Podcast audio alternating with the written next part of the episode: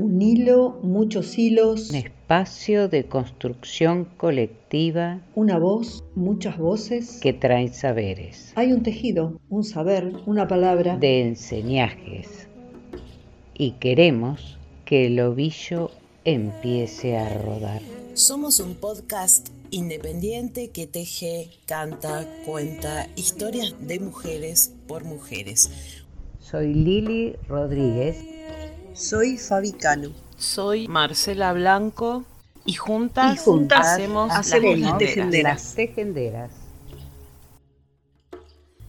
Podés escucharnos y seguirnos en Las Tejenderas Podcast por nuestras páginas de Facebook, Instagram, YouTube, Spotify y Google Podcast.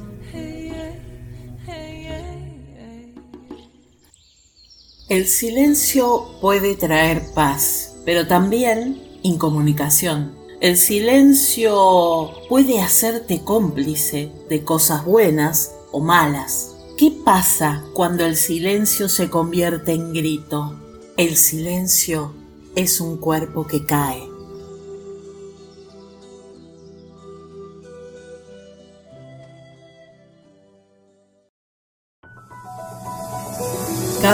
Próbolo.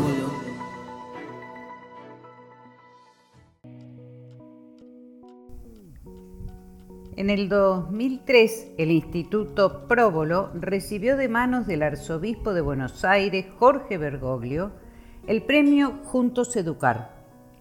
El galardón era a causa de su ejemplar labor educativa en la instrucción, educación y asistencia a los sordomudos y a la juventud necesitada.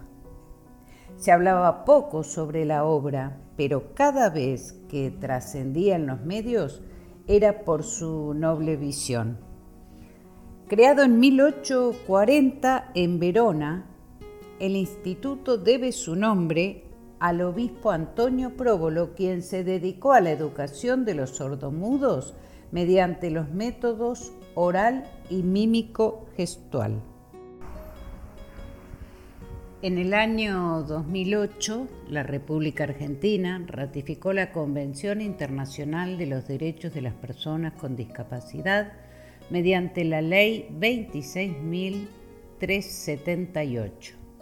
La Convención acepta y reconoce la utilización de la lengua de señas y la identidad cultural y lingüística de las personas sordas. A pesar de, esto, eh, no tienen equiparado estas personas los derechos a los oyentes, a los y las oyentes, y sigue siendo no una barrera, un muro en la comunicación. De hecho, esta este formato tecnológico tan, tan útil, tan importante para comunicar y para compartir, no, no tiene la posibilidad del acceso para, para estas personas a las cuales hoy está dirigido este podcast de las tejenderas. La lengua de señas permite transmitir ideas a las personas hipoacúsicas y a relacionarse pronto con el exterior, y no que sea el entorno una sucesión de imágenes o acontecimientos sorpresivos. Puede pedir ayuda, amor, puede contar su historia. La lengua de señas es una comunicación visual y gestual. Hay una lengua de señas para cada país y difiere según costumbrismos. Es necesario que las personas con discapacidad auditiva aprendan ambos idiomas, el de señas y el español, pero también nosotros, los oyentes, y en especial familias, aprendamos este lenguaje para que estas personas puedan estar incluidas en nuestras vidas del libro La trama de Julián Maradeo. Animarse a contar. El calor arreciaba en Salta ese 29 de diciembre de 2013, cuando Daniel Gardelis se sentó frente a la cámara de su computadora. Musculosa multicolor, hombros levemente caídos y cabello cano perfectamente cuidado. Detrás, una pared amarilla con dibujos diversos. Miró fijamente y durante siete minutos y trece segundos lanzó su pedido mediante el lenguaje de señas. Buenas noches. Bueno, quiero hablarle a la comunidad sorda. Solamente a quienes hayan concurrido a la Escuela de Curas Próbolo de La Plata. ¿Sobre qué? Hace mucho tiempo ustedes han sufrido, aguantaron mucho sin poder preguntar. Todos saben lo que allí pasaba. Ustedes dirán si es cierto, si están de acuerdo o no. Hay diferentes posiciones y están en sus derechos. En la escuela había curas buenos y malos, como también personas oyentes que trabajaban ahí. Yo les voy a contar, pero les pido que al ver este video comenten, den su opinión y compartan el video. Habría que hacer una nota y juntar firmas para poder reclamar, porque tenemos derecho a hacerlo sobre los golpes, castigos y todo lo que hemos padecido durante este tiempo por parte de los curas, que bien sabían disimular para el afuera, ya que estas cosas se hacían a escondidas. Nos hacían arrodillar y si alguno se orinaba encima por accidente, le pegaban. Había falta de comunicación y todas esas situaciones nos arruinaron psicológicamente. El sufrimiento fue peor ¿Tenemos que callarnos? No. Tenemos que apoyar y salvar a los chicos sordos que aún quedan. Hacerlo por la seguridad de ellos. A nosotros ya nos arruinaron la vida. No dejemos que a ellos también se la arruinen. A ustedes les pido que nos apuremos con esto. En Italia nadie averiguó lo que estaba sucediendo. En Argentina entonces nunca lo supieron. Daniel no lo sabía, pero todavía faltaban tres años para que el velo del horror vivido en el Instituto Antonio Próbolo se corriese. Gracias, Daniel, por prestarnos tu texto y compartir y tejer con las tejenderas.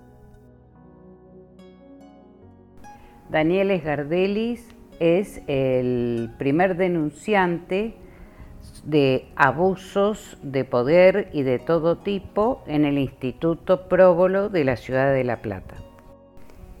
Daniel tiene más de 40 años, nació y vive en Tartagal, Salta, pero su infancia y adolescencia las pasó en la ciudad de La Plata, estudiando y viviendo en la sede que el Instituto Antonio Próbolo, fundado en Italia, tiene en la capital bonaerense. Allí estuvo entre los años 1981 y 1995.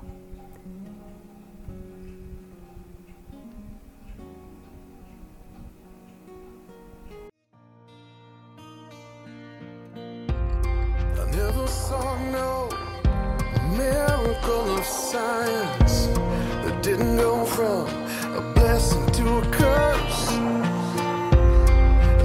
Never saw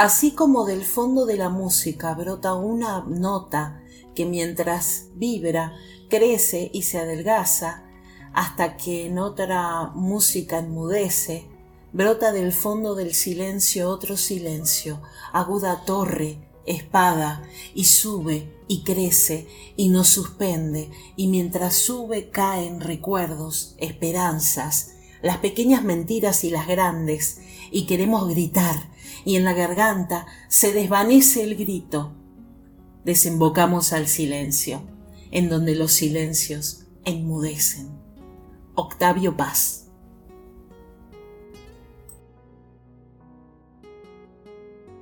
Hay secretos chiquititos que te invitan a jugar y hay secretos tan enormes que te vienen a asustar. Hay secretos livianitos que te llevan a volar y hay secretos tan pesados que no dejan respirar, no se tienen que guardar los secretos que hacen mal. No se tienen que guardar los secretos que hacen mal si no alcanzan las palabras para lo que hay que contar. Inventemos otro idioma. Siempre te voy a escuchar. Acá estoy, quiero ayudarte Sé que decís la verdad, ya no habrá que andar con miedo, porque te voy a cuidar. No se tienen que guardar los secretos que hacen mal no se tienen que guardar los secretos que hacen mal. Ya no habrá que andar con miedo porque te voy a cuidar.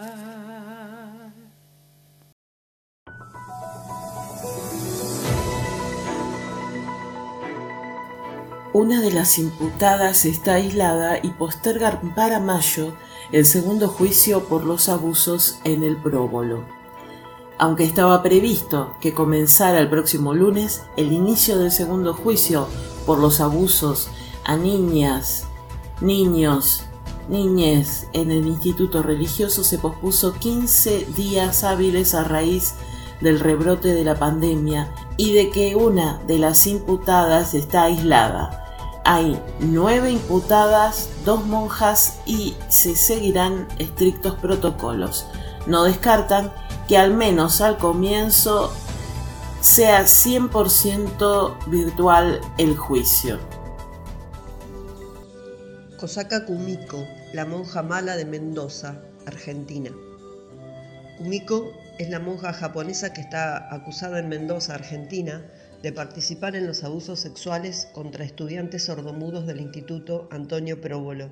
Por este caso, dos sacerdotes están detenidos. En Mendoza abundan los testimonios de personas quienes conocen a la religiosa. Hablan que su rostro reflejaba humildad, paciencia, empatía, condescendencia y sobre todo confianza.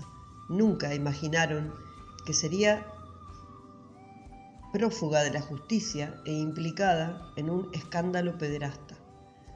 Kosaka Kumiko, una monja católica de origen japonés, emigrada con su familia a Argentina en 1977, según la investigación, había trabajado en el Instituto Antonio Próbolo entre los años 2007 y 2013.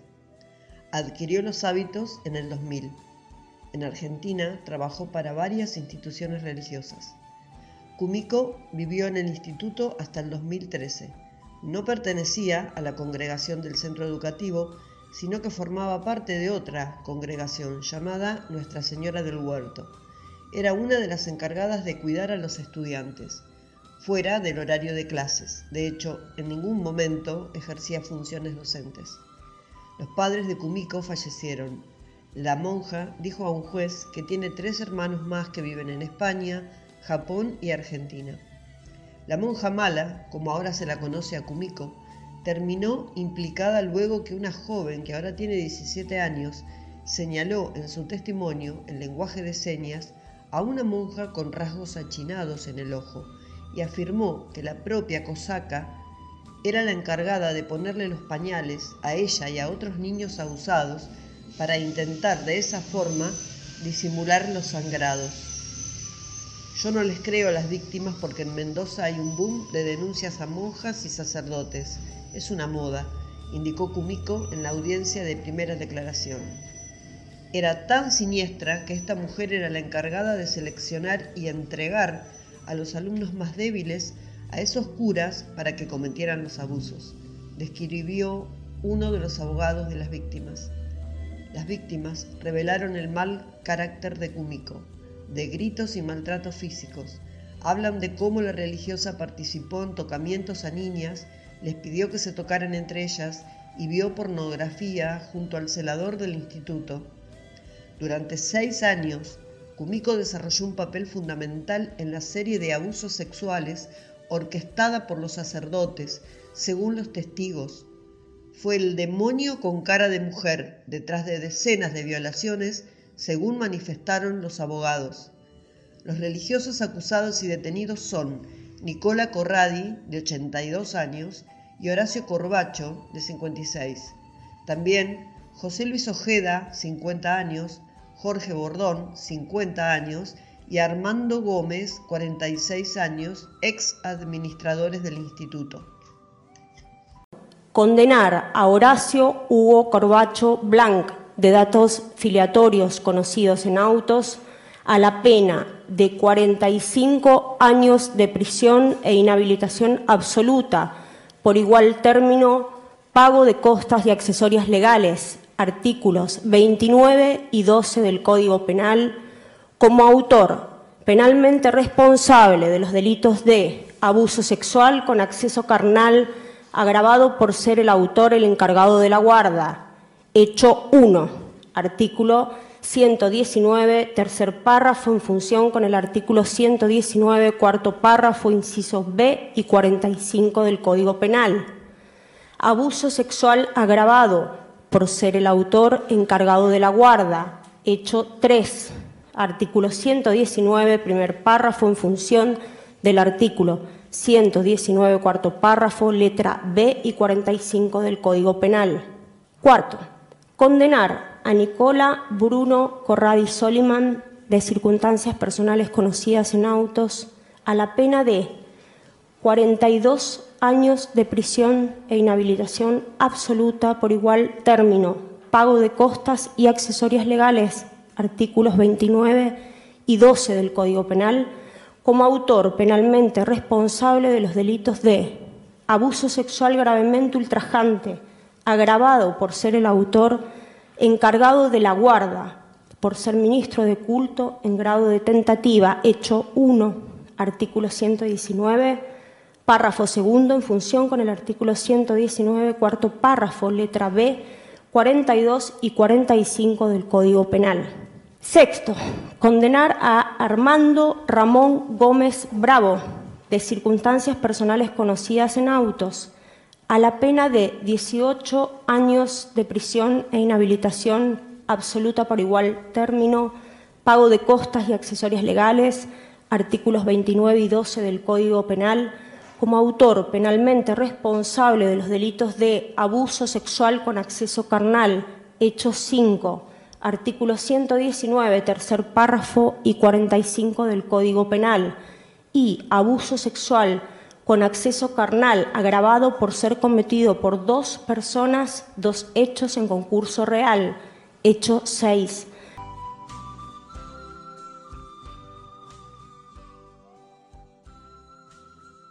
El silencio que queda entre dos palabras no es el mismo silencio que envuelve una cabeza cuando cae, ni tampoco el que estampa la presencia del árbol cuando se apaga el incendio vespertino del viento.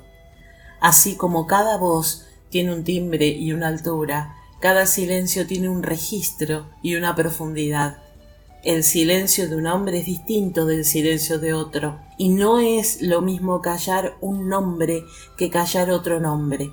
Existe un alfabeto del silencio, pero no nos han enseñado a deletrearlo.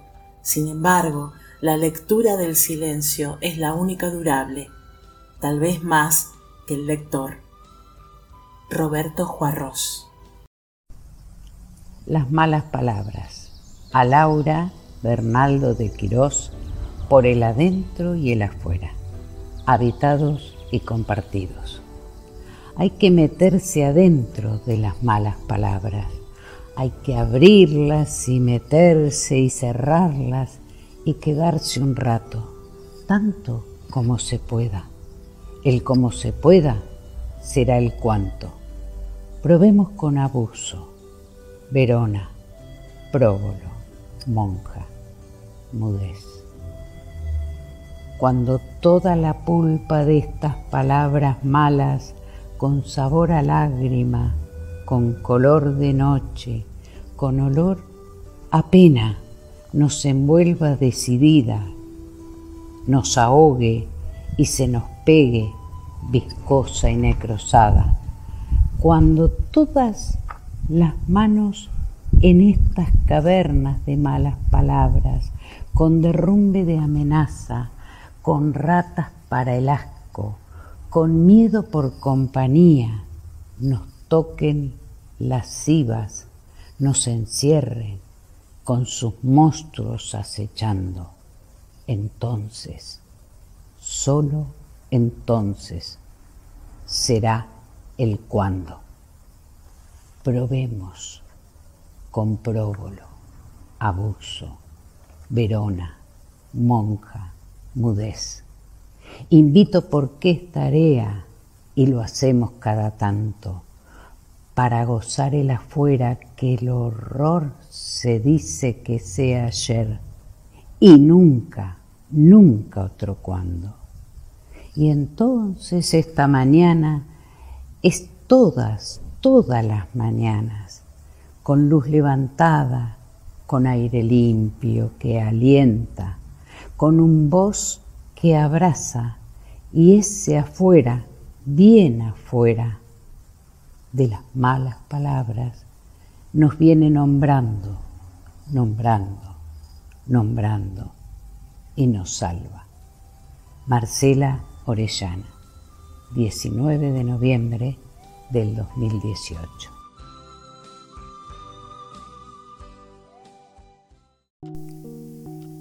Marcela Orellana, escritora, editora, pero fundamentalmente madre protectora y luchadora del grupo de madres del próbolo de Mendoza.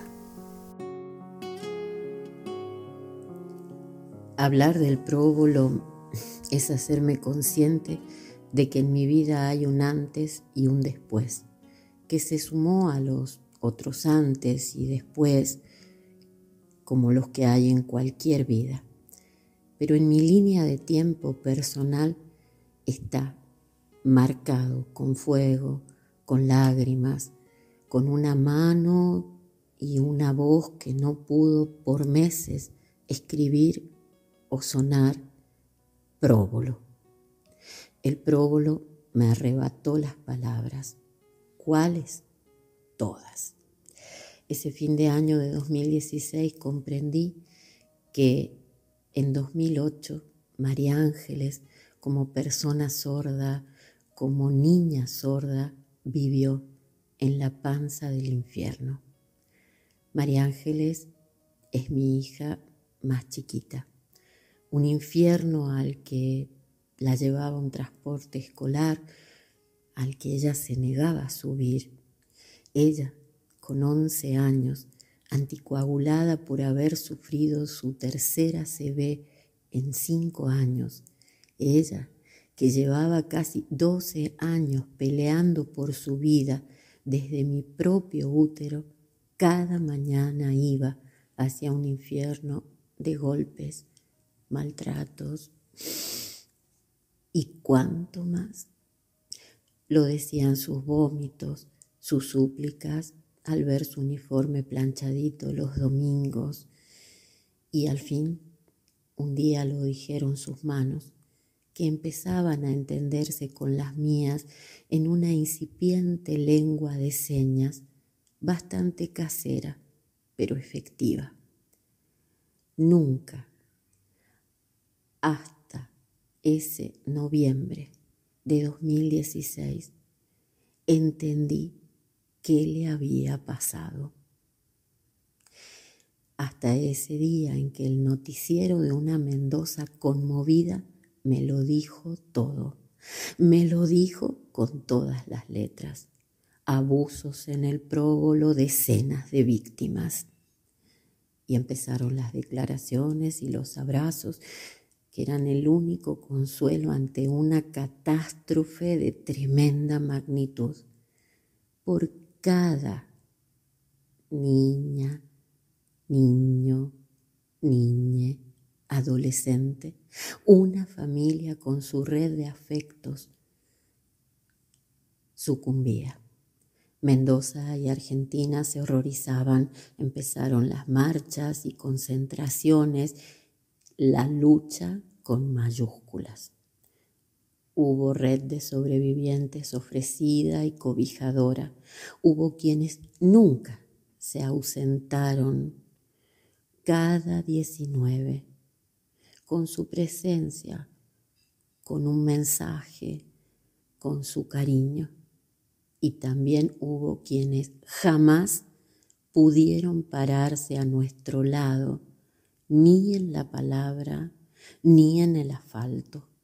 Sus contradicciones fueron carteles luminosos que me decían a gritos hasta dónde puede llegar el soporte que las buenas gentes dan a una iglesia que niega, encubre, miente, traslada y falsifica la justicia y la compasión. En diciembre de 2016, el Papa Francisco hizo su saludo navideño en lengua de señas con niñas y niños sordos. Se puede ver en Google. Al verlo ese día en mi celular tuve que bajar del auto para vomitar. Literalmente vomité en una acequia. Ese fin de año, el 27 de febrero de 2017, el Papa Francisco reconoció las virtudes heroicas del fundador del Instituto para Sordos, Antonio Próbolo, por lo que desde ese momento es reconocido como venerable. Apenas habían pasado dos meses. Tanto para decir, tanto para compartir, pero lo dejo acá el lugar donde funcionó una organización pederasta cuyo objetivo era abusar de niñas, niños, niñes y adolescentes sordos, es hoy, a escasos cuatro años, el lujosísimo edificio de la Municipalidad de Luján de Cuyo, en la emblemática calle Boedo. El próbolo me devolvió todas las palabras. Y desde entonces, una que es drújula y en minúscula es para mí sinónimo de abuso eclesiástico personalizado. Las palabras se me hicieron poema y una de las muchas veces fue así. Hablan más allá de los capacitismos, no solo las bocas hablan. Hablan los cuerpos y las almas. Un silencio de millones ha estallado. Hablan donde el asco suena a campana, donde la vergüenza huele a sahumo, donde el dolor sabe a semen desbocado, donde la culpa son dedos rotos contra puertas inútiles y confianzas equivocadas. Hablan los muertos que se fueron sin justicia, hablan los sin voz de todos los próbolos, hablan los que todavía no hablan, hablan los que recordaron creyendo ser pesadillas, hablan hasta los que angustian sin recordar, hablan hasta los que no se han dado cuenta. Hablan los que escucharon o vieron, hablan los cómplices silentes, hablan los que refregaron los recuerdos hasta que fueran olvido. Hablan los que embatallados se juntan al sol de los abrazos y la escucha, a la lluvia salvadora de los a mí también, al viento de los para que a nadie nunca, al fuego de los para y por vos y por todos y en todos hablan los que aman en eterno, al hijo y la hija, al hermano y la hermana, al amigo y la amiga, al compañero y la compañera, al discípulo y la discípula, al valiente y la valiente, al otro y a la otra y al otro, pero igual al hijo y a la hija, al hermano y a la hermana, al compañero y la compañera, al amigo y a la amiga, al discípulo y la discípula, al valiente y a la valiente, que sos, que soy, que somos. Marcela Orellana, enero 19 de 2018. Gracias, tejenderas. Separación Iglesia-Estado ya. Justicia para los sobrevivientes. Separación Iglesia-Estado ya. Cárcel común, perpetua y efectiva. Próbolo nunca más. Justicia para los sobrevivientes próbolo nunca más. Separación Iglesia-Estado ya. Cárcel común, perpetua y efectiva. Próbolo nunca más. Justicia para los sobrevivientes.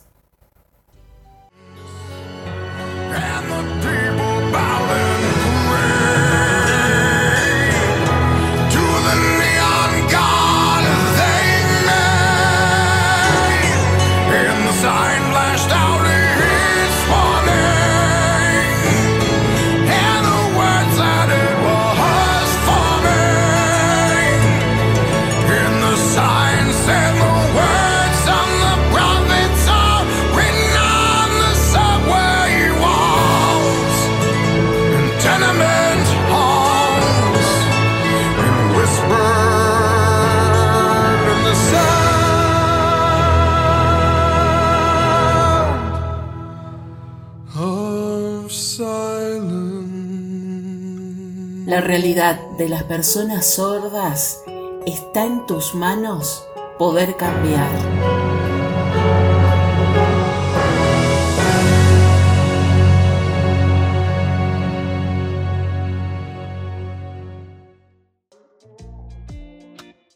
Tejieron con nosotros Daniel Esgardelis y Marcela Orellana.